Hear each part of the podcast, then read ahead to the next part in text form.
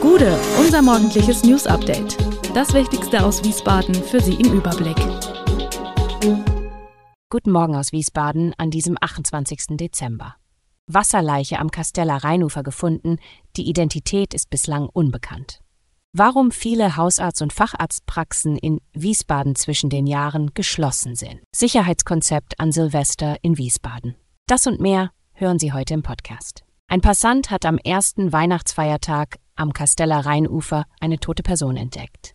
Mit Unterstützung der Feuerwehr wurde der Tote im Bereich der Rampenstraße aus dem Wasser geborgen. Die Identität des Mannes ist noch unbekannt. Laut Polizei war dieser unbekleidet. Er trug lediglich einen goldenen Ring mit der Inschrift Mir kann nichts passieren am linken Ringfinger.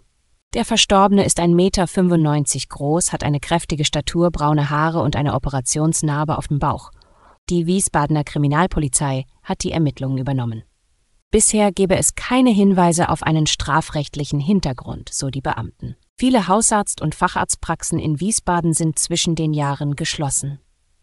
Die einen traditionell wegen Urlaubszeiten, andere aus Protest, nachdem Ärzteverbände bundesweit zum Streik gegen die Gesundheitspolitik aufgerufen hatten. Im St. Josephs Hospital in Wiesbaden sind am Mittwochmittag bereits Auswirkungen der geschlossenen Praxen zu beobachten. Wir hatten jetzt schon die fünfte Person in der Notaufnahme, die wegen einer geschlossenen Praxis kam, sagt Angelika Christ, Leiterin der Unternehmenskommunikation. Grundsätzlich sei die Belastung vor und nach den Weihnachtsfeiertagen jedoch immer hoch. In den Dr. Horst Schmidt Kliniken HSK in Wiesbaden merkt man dagegen noch nichts von den geschlossenen Praxen. Wer wegen des Streiks nicht weiß, wohin er sich wenden soll, dem wird empfohlen, die 116 117 anzurufen.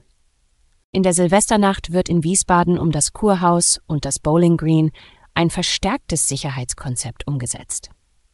Die Ordnungsdezernentin Maral Kohestanian hat eine Verfügung erlassen, die das Mitführen und Abbrennen von Feuerwerkskörpern sowie große Taschen in diesem Bereich verbietet. Betroffen sind der Kaiser-Friedrich-Platz, Teile der Wilhelmstraße und angrenzende Gebiete. An den Zugängen gibt es Personen- und Taschenkontrollen. Erhöhte Polizeipräsenz und private Sicherheitskräfte sorgen für Sicherheit, ergänzt durch Zivilpolizisten. Die Polizei ist im gesamten Stadtgebiet im Einsatz.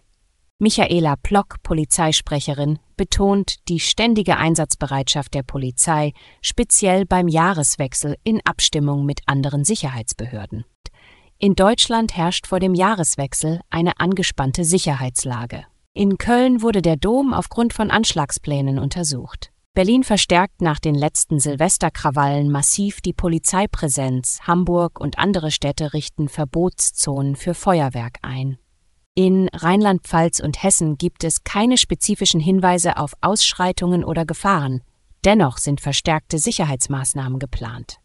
In Frankfurt bestehen aufgrund von pro-palästinensischen Demonstrationen und der hohen Menschenmenge Verbotszonen für Feuerwerk.